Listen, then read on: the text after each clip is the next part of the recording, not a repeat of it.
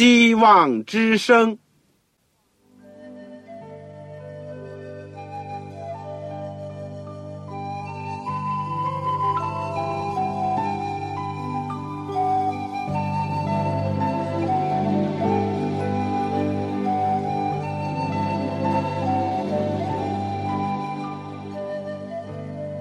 各位听众朋友，各位弟兄姐妹，欢迎您收听信徒培训这个节目。教会的兴旺，不单表现为人数众多，更要求教友的素质好。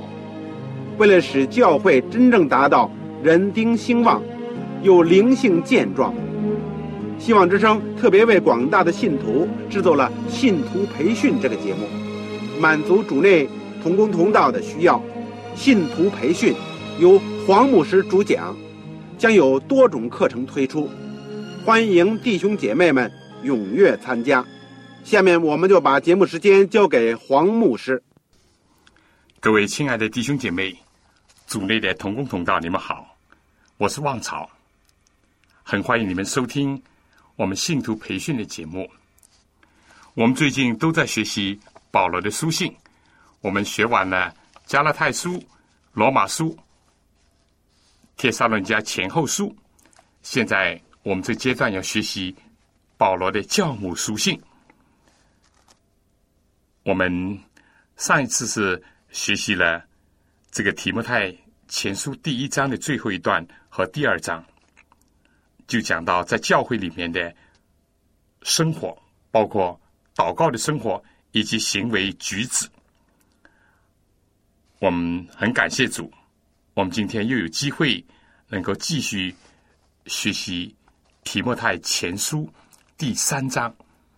今天要学习的题目是“论长老和执事”，这是一个很重要的问题。在我们学习之前，让我们一起祷告。亲爱的天父，我们谢谢你，你从万民当中。选召我们，让我们认识你，有机会跟从你。我们更加谢谢你，在你儿女当中，你有分别我们，你又呼召我们做你的仆人，来侍奉你，来服侍教会和弟兄姐妹。我们深深的感觉到自己的软弱不配。我们不论在灵修生活上。在日常生活上，在属灵的经验上，我们都还有很大很大的不足和需要。但你是我们的希望，你是我们一切的供应者。我们今天仰望你，我们等候你，我们也祈求你。愿你使我们在工作当中、学习当中，不断的得着圣灵的光照和启示，不断的在我们学习你话语的时候。得着你的训诲和教导，使我们能够逐渐的成长，成为一个无愧的工人。天父帮助我们，求你为着今天教会的需要，也要帮助我们；为着你生命的荣耀，也帮助我们；为着你这样的爱我们，要帮助我们长进。天父，当我们今天学习到教会组织当中的。有关长老和执事的问题的时候，愿你慈恩，愿你在各地兴起更多的人，能够担任长老和执事，可以来分担主的工作，可以来兴旺福音，可以来发展教会，垂听我们的祷告，奉主耶稣圣名，阿门。同工同道，我想在这里呢，告诉你们好消息。就首先呢，就是特别是对为主工作的童工们，我们信徒培训的教材前面的九课都已经印出来了，分成十一本这个书，一共超过一百万字的。如果大家还没有的话，你可以写信来告诉我。当然，我也不是说马上的全部的能够满足你们的需要。不，我会记下你们名字，会尽量的想方设法为你们提供这一套教材，使得我们能够先装备自己，再去帮助培养别人，以至于在属灵上也像滚雪球那样越滚越大，发展组的工作。所以，大家如果还没有这套信徒培训，教材系列的话，请你来信告诉我。我的通讯地址是香港邮政总局信箱七六零零号，七六零零号，或者是香港邮政总局信箱三零零九号，三零零九号。您写“望潮收”，“望”就是希望的“望”，潮水的“潮”。写清楚你自己的姓名。回邮地址和邮编的号码。如果你有传真机，传真对你也是方便的话，可以使用我们今年开始的传真服务。我们的号码是八五二八五二二四五七六零一九。我收到你的信息，我会尽快的想方设法为你提供你所需要的。教材和课本，以便你更好的学习，也可以帮助其他的人一起来学习。好了，大家不要忘记这个，这确实是一个值得我们感恩的。另外呢，我们上次也讲祷告的时候，我们要感恩。我也要求你们，希望你们为我代祷，除了使得我们的。空中的播音能够做得更好，有更多人收听，也求主能够预备，使得我们第十门课以及我们现在所讲的所有的保罗的书信的研究，都能够有一天能够复印，能够帮助到更多的人。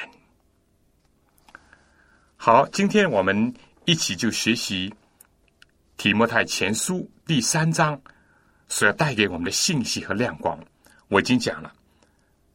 这个我用的题目是《论长老和执事》。我们知道保罗这位在信仰上他是转敌为友，甚至至终是为主捐躯的使徒呢。不但在新约圣经当中为我们留下了十几卷的书信，而且他还把福音传到了外邦。从地理的范围来看呢，突破了。这个新月教会的发源地小亚细亚，而进入了欧洲，更在欧亚两洲呢建立起许多的教会。建立教会、关怀教会、保卫教会，构成了保罗生活的主要的内容之一。他就是这样热心的建立一个一个的教会，为着响应新的呼召，以及抓住机会而进入。一个一个新的地区，保罗有的时候逼得被迫依依不舍的离开那些新生的教会，他就好像慈父那样，为了工作呢，只能离开他新生的婴儿。但保罗一直是怀念着他们，关切的了解他们的情况，不时的寄发书信。指点、教导、安慰那些教会，正像有一首诗歌所讲的：“爱他，为他流泪。”他一有可能的时候呢，他就顺路或者是转道去看望他，就是看望教会。在格林多后书十一章，他提到，在侍奉主、服侍教会当中，除了他曾经遭遇种种的肉体的痛楚。他将多受劳苦，多下监牢，受鞭打是过重的，冒死是屡次有的，又遭江河、湖海、旷野、荒郊的各种危险，有时饥寒交迫，有时衣不蔽体。一切之外呢，他又讲，除了这外面的事，还有为众教会挂心的事，天天压在我身上。有谁软弱，我不软弱呢？有谁跌倒，我不焦急呢？在格林多后书十一章二十三到二十九节，就披露了他的内心。当保罗自己知道他的工作的时间不多，而新生幼小的教会呢，又遭受到假教师异端邪道的侵袭，而且他也知道他不久就要殉道。他除了在第一、第二章对这个青年的传道者，也就是他用福音所生的儿子提摩太呢，给予一些及时的教导以外，他想到另外一个重要的问题，就是说健全教会组织的大事。理论上拨乱反正当然是重要，批判异端、高举正道这是很重要，但组织人事的健全呢，也是保证教会的存在。发展的一个重要的因素，有没有想起《使徒行传》里面讲到，当犹大放弃了他使徒的职分以后，使徒就要补选一位这个执事来代替犹大。这是在五旬节圣灵下降之前，所以。一个教会要发展人事组织的一个健全调整呢，也是一件重要的事情。我们说，教会原来是由一般上帝从世界各处招出来的人所组成的，也是从事救灵培灵工作的一个团体。而这班人呢，又是在种族。文化、经济、性别、年龄、性格、经验、背景上呢，都是不相同的人，而且他们也都是带着各自的人性的软弱、错误的，要把这班人组织起来，领导他们信从真道，为真道站立，为真道打了美好的仗，这可不简单。而慎重的选择教会的领袖。或者是说，领袖的辅助者呢，就是问题的关键之一。所以保罗在这第三章当中呢，告诉提摩太有关这个选任长老和执事的有关他们的资格和条件。长老呢，我们说无疑是地方教会的领袖人物，而执事呢，是从旁。协助长老工作的左右手。现在我们所用的这个长老这个职称呢，有的时候有称作监督，在英文和希腊文呢，还有一个主教、监督、保护、领袖的意思。显而易见，这是一个很重要的职分。好。这保罗一开始就怎么讲？人若想要得监督的职分，就是炫目善功。这话是可信的。炫目这个字在原文呢，是一个欲望的意思。欲望呢，我们知道有好有坏。在一般人放纵着各种世俗的欲望的时候，如果有一些人热切的愿望想做教会的监督长老，因为。他看到教会的需要，看到教会的危险，他而愿意献身来尽职，来不危这个艰险。我想，这非但是像保罗所讲的，是无可厚非的，而且正像他所说的是好的事情，是在炫目一种善功。我们不能肯定说，保罗的时代这些监督或者长老是否是受兴奋的。看来呢，只是兼职的，因为连保罗有的时候也逼得用自己的手艺来维生。但不论如何，今天绝大多数的教会做长老都是平信徒，是不受教会的薪水的。在许多人在这世界上争名夺利，想不断的往上爬，甚至于有些曾经。一度盟主呼召的传道人，受过圣旨案例的牧师，都为了受不住世俗的引诱，或者是外界的压力，或者是像这个贪爱现今世界的迪玛那样离开教会的岗位的时候，有些人愿意不为利、不为名挑重担、顶大梁，有什么不好呢？不好的很，而且这话是可信的。就像在以扫，就是旧约时期以扫一再的轻视长子的名分的时候，除去这个手段的错误以外，雅各渴望得到长子的名分，能够在家里充当祭司，领导从事和属灵的事务。这个事情的本身呢，一样是正当的。是在炫目善功。我们不应当抱着怀疑的眼光去看待有这样愿望的人，或者热切的想求的这个职分的人。这是第一点。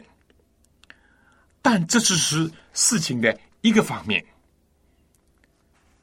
而另外一方面呢，保罗在肯定了上述的一点以后，他就提到了做监督的一系列的条件和要求。权利和义务、地位和资格呢，一直是共存的，是天平里面的两端，必须保持平衡的。否则话呢，就办不好事，管不好教会，成就不了工作。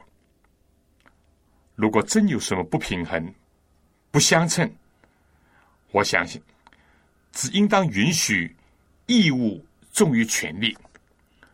资历、造诣、品德、才能大于所承担的地位职称，这是我要必须要指出的第二点。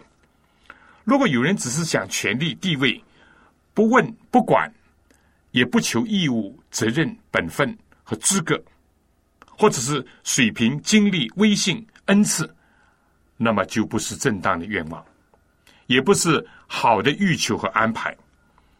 这样往往会成事不足，败事有余。我们不能说社会上教会当中没有一些人，只是想望鲜花美果，不知道辛苦的根源，只知道怎么样树大威风，不知道树大招风的可怕，只想当监督长老，但不自量力。不严格的要求自己，不少教会当中的混乱纷争，以及个人内心的不满、不平、不安，以及折磨呢，都是来自于想望、欲求那些和自己的能力、品德不相称的事物，或者是教会做了不明智的安排所导致的。我记得德国的诗人歌德曾经讲：“编一顶冠冕呢容易，找到一个合适的头呢就难了。”这句话很值得我们玩味。这张圣经呢，既是给想做监督的人来自我衡量一下，也是给教会全体，尤其是寄存的领袖们。在这个拣选监督的时候，所要坚持的标准。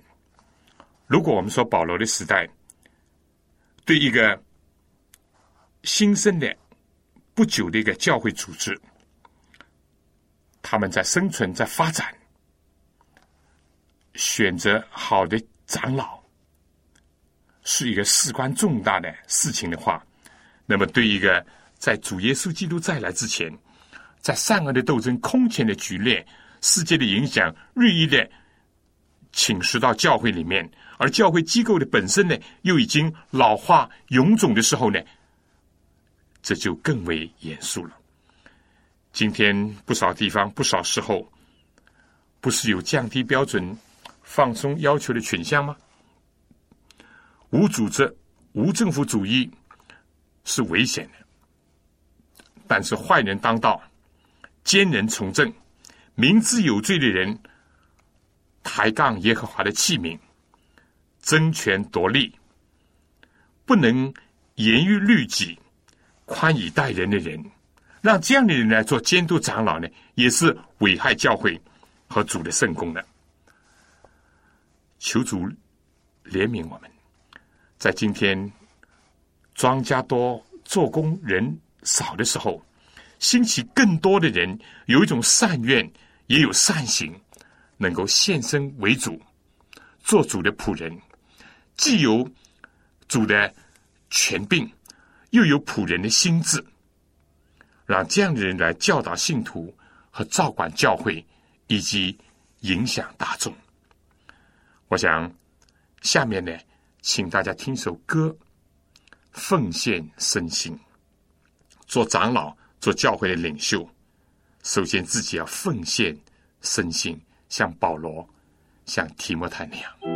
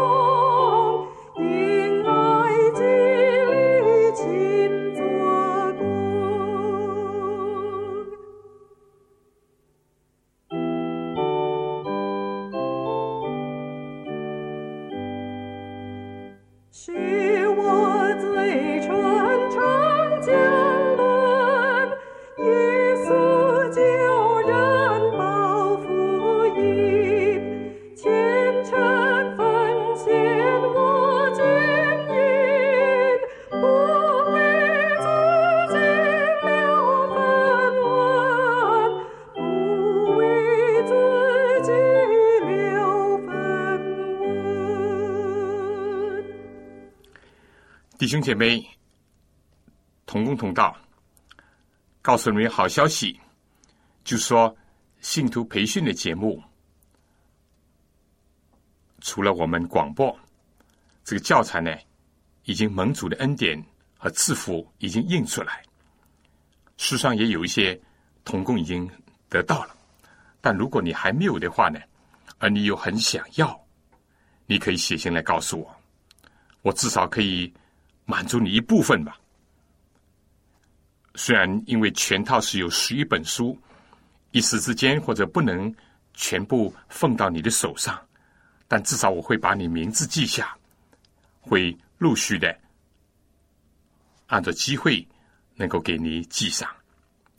特别是其中有一本是教牧学，当然对我们做教牧同工的，这是一定会有一点帮助的。所以，如果你需要这些教材的话呢，就请您来信告诉我。我的通讯地址是香港邮政总局信箱七六零零号、七六零零号，或者是三零零九号。你写“望草收”，“望”就是希望之之声的“望”，潮水的“潮”。写清楚你自己的姓名、回邮地址和邮编号码。如果你有传真机也是方便的话，可以使用我们的传真服务。我们的号码是八五二二四五七六零一九。好了，我等着你来信。如果你需要书的话，请你尽快的告诉我。现在下面呢，让我们攻读一下保罗所开立的作为监督或者作为长老的资格。好，你打开圣经，提摩太书前书第三章，做监督的必须无可指责，只做一个妇人的丈夫，有节制，自守端正，乐意接待远人，善于教导，不因酒滋事，不打人，只要温和，不增进，不贪财，好好管理自己的家，使儿女凡事端庄顺服。人若不知道管理自己的家，焉能照管上帝的教会呢？这在提摩太前书第三章第二到第五节。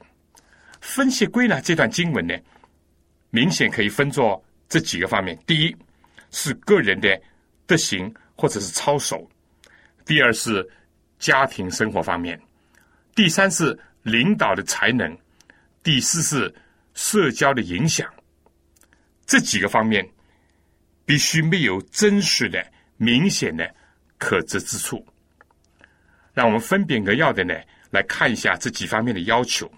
第一，个人的德行操守呢，要有节制、自守、端正，不因酒滋事，不打人，只要温和，不增进，不贪财。节制呢，是含有一种冷静、警醒、稳重、沉着、温和的意思。我在这个。纽约的大博物馆里面看到一个题名为“节制”的一个女的塑像，她的右手呢拿着一个圆规，左手呢扳住一个跃跃欲试的一个弓弦上的箭靶。后来我领会了，多好啊！什么叫节制？凡事有方圆，有规则。如果受到外界的刺激或者内心的冲动、鼓动。自己要说话行事，要待人的时候呢，就要能够勒得住，不要逾越这个规范而失去这个控制。节制呢，被誉作是猪的之母，正像爱心是联络全的那样，是一样的重要。但它又是加拉太书第六章二十二节圣灵的加果当中这个规矩的一项。人若不从圣灵而生，常常保守自己在圣灵里面，有什么可能做到凡事凡事有节制呢？这样看来呢，监督至少是一个被圣灵重生的基督徒，否则话，我们怎么能够指望他结出圣灵的果子来呢？自守这个原文呢，有这个正确的想法，敏于思考。认真辨识的意思，这个对做监督的人呢，也是很重要的。稀里糊涂、混混乎乎的人，怎么能够行呢？所以讲到端正呢，是指着行为的良好、和仪高雅、受人尊敬。那讲到不打人呢，可能有人或者说，这个怎么可能呢？啊，哪里会动手打人呢？但下面讲因酒滋事，因为喝醉酒，结果感情混乱了，丧失了理智，而惹是生非，甚至出手打人呢？这个是完全可能的。今天在这个基督教、天主教里面，甚至在我们教会当中，嗜酒的事呢，岂是少见少闻的吗？再说，耶稣特别是在马太福音二十四章四十八节提到，他再来之前，那般口里不敢说，但心里讲主人必来的词的人，他们就和酒醉的人一同吃喝。这般恶仆人呢，也是动手打人，打他的同伴。我想，几乎不真的用拳头呢去打人，也至少是以自己的自我放纵的生活。以及没有遮掩的口呢，在打击人的信仰，打击人的心灵。这样的人不配做长老或者是监督，因为他们自己甚至还要警察来监督呢。而不贪财呢，又是另外重要一点。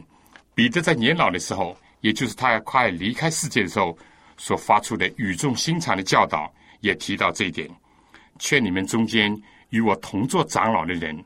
勿要牧养在你们中间上帝的群羊，按照上帝的旨意照管他们，不是出于勉强，乃是出于甘心；也不是因为贪财，乃是出于乐意；也不是管辖所托付你们的，乃是要做群羊的榜样。彼得前书五章第一到第四节，我想彼得不会不想到，一度是他的师弟犹大的，以及在他面前倒闭的那个。亚拿尼亚、撒菲拉的可悲的经历，我想在下面讲这位长老的资格和要求的第二方面，有关家庭生活之前呢，先请大家听一首歌，一切献在祭坛上。做一个长老，要有一个完全的奉献。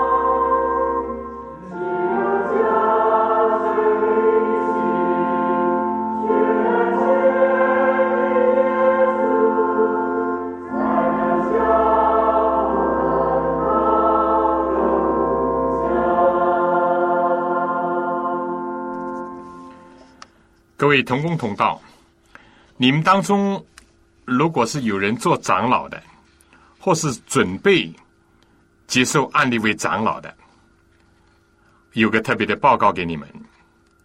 我们这里有一本长老手册，因为数量不多，所以我不能向每一位同工都提供。如果你已经是长老的，或者是准备做长老，而又没有这本书的，你可以写信来告诉我。我们有一本长老的手册要向你提供。我的通讯地址呢是香港邮政总局信箱七六零零号，香港邮政总局信箱七六零零号，或者是三零零九号，三零零九号。请您写“望潮收”，望就是希望的望，潮水的潮，写清楚你自己的姓名、回邮地址、邮编号码，也写一些你信道的经过，或者是一些美好的见证。我很愿意把这本精装的长老手册能够为你记上。如果你有传真的，也是方便的话，可以用我们的传真服务：八五二二四五七六零一九。好了，长老们或者是准备做长老的童工。请你注意这个报告。好，下面我再继续讲这个作为长老的资格和条件。除了有个人这个品德、人品方面的要求，第二就是家庭生活了。首先就坚定一夫一妻制度，这一点呢，在今天所谓性解放或者是家庭问题。日益严重的时代，就显得更加有必要了。除了这以外呢，就教育好子女，管理好自己的家，也是另外一个重要的层面。对于凡想要担任监督或者长老这个圣职的人呢，圣经当中留下了亚伦两个儿子，以利两个儿子。沙摩尔的儿子雅各的子女等等，痛心的教训，所有这些不能不引起高度的注意。魔鬼最想打倒教会的领袖，如果打不倒的话呢，就从他们的家中，包括从夫妻关系、父母子女的关系当中打开一个缺口。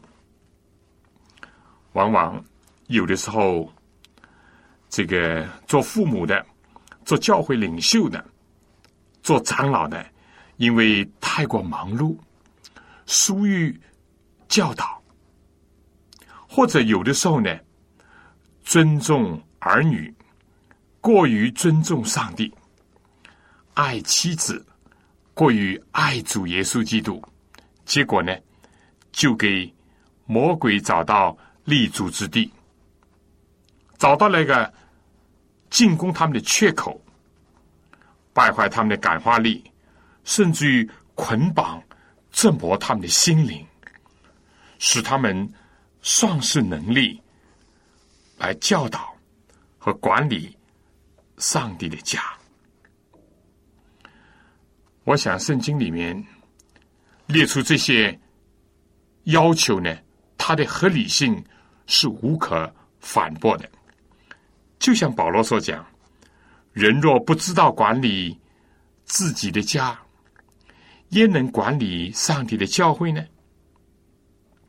今天时事艰难，世界的影响又深又广，但上帝必定会帮助以及赐恩给一切已经意识到这个问题的严肃。感悟到自己力量不足，但又已经尽到自己为丈夫、为父亲责任的这样的人，要帮助他们好好的管理自己的家。上帝曾经借着金口教父 Ambrose 修士呢，借着他的口安慰和鼓励了。为着自己的放荡无忌的儿子奥古斯丁而痛苦不堪的一位贤良的母亲莫妮卡，他说：“你用眼泪在祈祷当中所交托的孩子是不会失落的。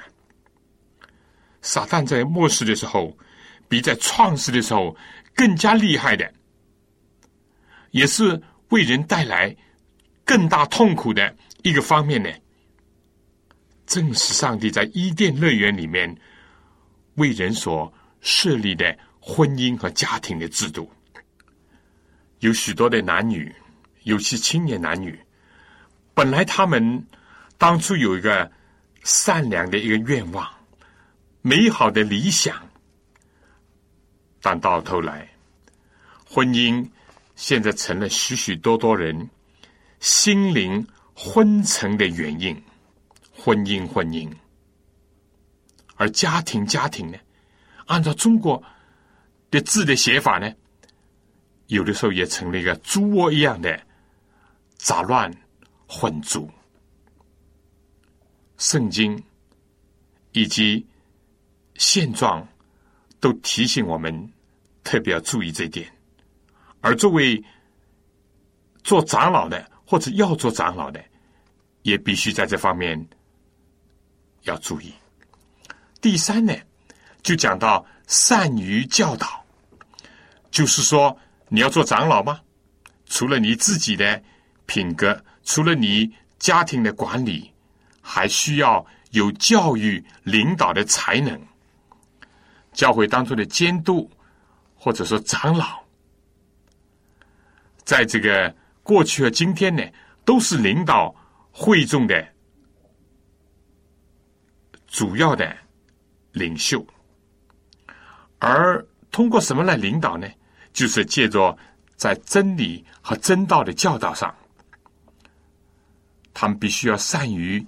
因人、因时、因地来施教，这是上帝的一个大恩赐。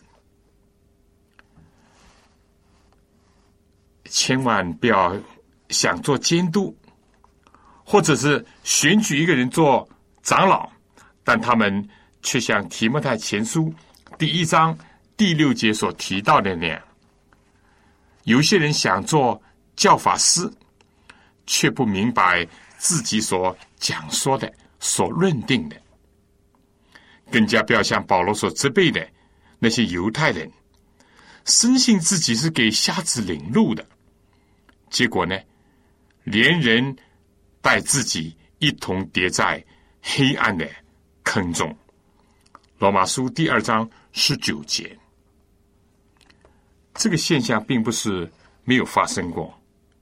所以也必须要注意，既要有领导教导的才能，但是要谨防骄傲，免得撒旦利用这些，利用你的聪明，利用你的才干和能力，使得你骄傲，使得你放纵，到最后也堕落。没有才干，没有才能不行；有才干，有才能。但是如果不能够完全的放在祭坛上，而只是为自己服务的话，一样是危险。第四点就是说，社交方面也要注意，也有所要求。圣经讲要乐意的接待远人，有的时候呢，难免有接待的任务呢，会落在。教会的监督或者长老的身上，肯不肯接待？接待的时候，是不是能够像使徒约翰所称赞的该有那样，非常的甘心乐意呢？另外，不单单是对同道如此，监督在教外呢，圣经讲要有好名声。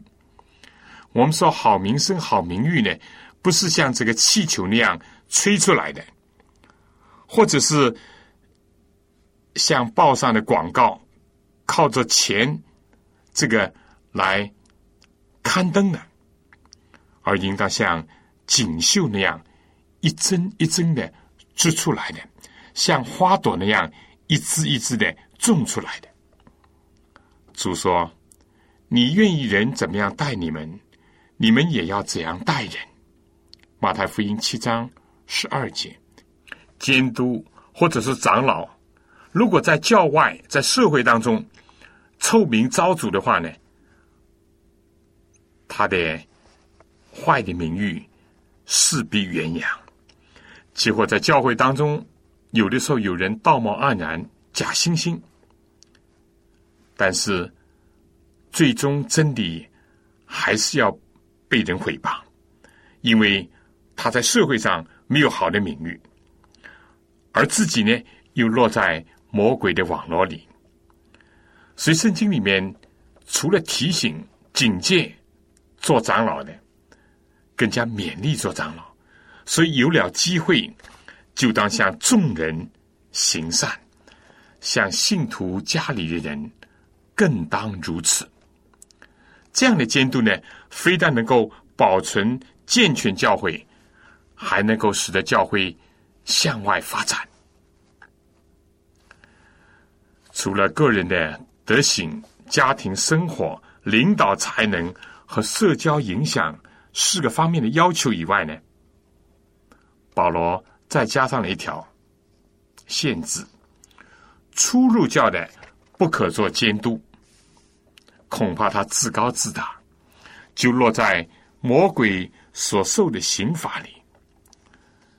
我们说属灵的生命太幼稚，或者年纪太轻。缺乏人生经验事故的人呢，或者是血气方刚、锋芒毕露的人，不适宜做长老。长老呢，一般讲，应当是在年龄、灵性、经验上要比较成熟的人，才是上选的人物。但不等于说。那么就都要老年人，老于世故。我们说，并不见得好，但初出茅庐呢，也不合适。这样的指示，无非是要人不止于冲涛魔鬼的腹侧。路西弗，魔鬼就是因为高傲，最后呢就堕落。所以心里。身外、教内、教外，每一个方面都应该考虑，以避免撒旦的网络和刑法。我想下面再请大家听一首歌《喂养我的羊》，这是主耶稣在拷问彼得之后，最后对彼得的托付。每一个上帝的仆人，包括长老，都有这样的一个义务和特权，要为主工作。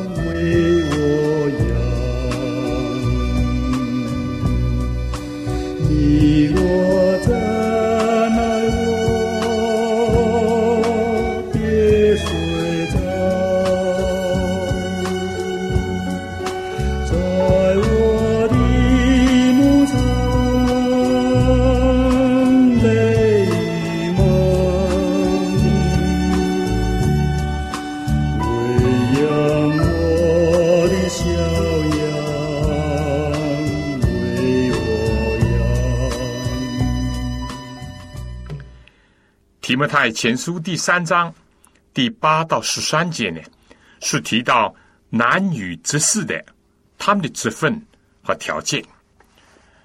执事这是在希腊文 diakonos 呢，有仆人、助手、帮办、支持、贡献者、服侍者、照顾和提供者的含义。这个正。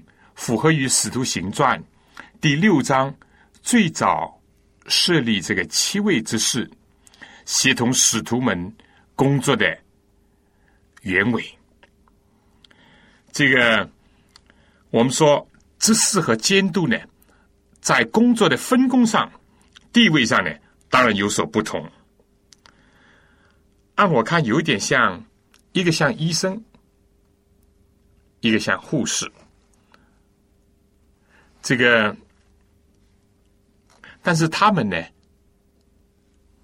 就说这事呢，是监督或者长老的左右手，是许多具体工作的执行者。所以，对于他们的要求，使徒在这里先后在第八节和第十节两次的用到，也是如此，表明对于担任监督长老的要求，也是要要求于做男女之事的，男女也是一样要符合条件，有一定的资格的。除了类同于当初的有好名声、被圣灵充满、智慧充足这些条件，以及从属保罗在提到做监督的人那些相同的要求以外，比如说端庄了、节制了、不好喝酒、不贪不义之财、好好管理儿女和自己的家等等以外呢，你如果仔细读呢，在言语。和口实上呢，更加添了一点。圣经讲，执事们要注意，不能是一口两舌，不说谗言，要这样的人。这对于接触许许多多的人，处理很多具体事务工作者呢，是很重要的一点。我们大家可以设想，当初在说希利尼，就希腊话的。犹太人向希伯来人为着在每一天的供给上忽略了他们的寡妇而发怨言的时候，使徒们、监督们又想专心以祈祷传道为事的时候，你如果当时所选出的七位之士，就是要帮助去解决困难、排解纠纷、清除不满。这就是他们主要要做的工作，但如果他们自己也是搬弄是非、心存偏见、好说谗言的人，那我们可以想想，那后果又会如何呢？他们非但不应当说谗言，相反的，更加像这事当中为首的尸体反那样，凡事忠心。并且存着清洁的良心，固守真道的奥秘，并能够在基督耶稣里为他们所信仰的真道呢，勇敢的说话，大胆的站立。这些预先受过试验，又在担任执事的职务当中能够这样行的人呢，岂不正像保罗所讲的吗？是为自己赢得一个美好的地位。达到一个美好的进程，他们所拥有的可能不是世界上的学位，却是在善功上的优胜者。保罗接着对提摩太说：“我指望快到你那里去，所以先将这些事写给你。倘若我单言日久，你也可以知道，在上帝的家中当怎样行。”所以，这事是非常重要的。所以他们的要求基本上跟长老是一样的，尽管在分工地位上有所不同，但是正因为这事，他所接触的人，他的工作面有的时候比长老更广，他就要特别的注意，尤其是在言语这方面。弟兄姐妹，亲爱的同工同道，近两千年前，保罗这位大组织家、神学家，以及亲手创建过许许多多教会的实践者，在圣灵的感动下，告诉我们一些重要的信息。感谢主，今天呢？已经把这信息传到了我们的时代。这个信息就是在教会迅速的发展，在异端邪道左右的袭来，世界的影响日益的深沉，在大批的新手涌现，而富有经验的，或者是经历过试炼的长者、老牧人呢？又相继的离世，或者很快就被迫要放下手中工作的时候，特别在教会又面临着困难和逼迫的时候，没有教会组织的，应当要按照圣经的指示的要求组织起来；而有了教会组织但不健全的，应当立即的整顿改善。正如一个军队的司令和指挥官，他们的人选是多么的重要。一所学校的校长、教导主任、训育主任是怎么样重要的话，教会的长老、执事，在从事上帝的工作当中，为了保全和发展教会，为了培养教友和抢救灵性，在所有这些活动当中，他们的职分和地位以及作用也是这样的重要。我想，今天这个信息对我们许多地区的许多教会来讲，真是非常的切合实际。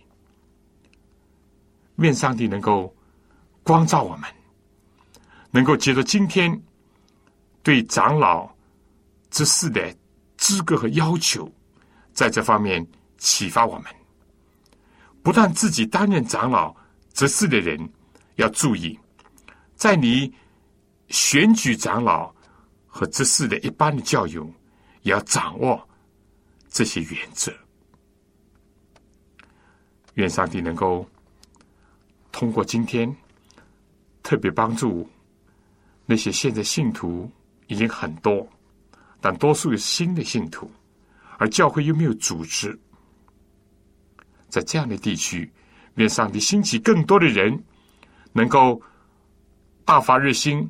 为主的缘故，炫目善功，愿意担当这个长老或者执事的职分，而同时呢，又常常的要严格的要求自己，审查自己，朝着圣经所立下的标准去不断的前进。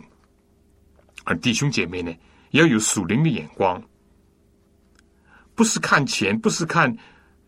表面的地位，或者是学问，或者有些什么社会的关系，主要看一看这个弟兄或这个姐妹符合不符合圣经所讲到的这些原则。如果是符合的话，就要接着祷告，接着推选，使他成为长老或者执事来担负教会的工作。当然，还需要经过一个按手礼。弟兄姐妹，我们今天呢，暂时就讲到这儿。下一次呢，我们就一起研究第三章所剩下的经文和有关教会论和基督论。愿上帝赐福给您、您的教会、您的全家。如果你需要长老手册，因为你是长老或者准备做长老的话，请赶快来信。下次再见。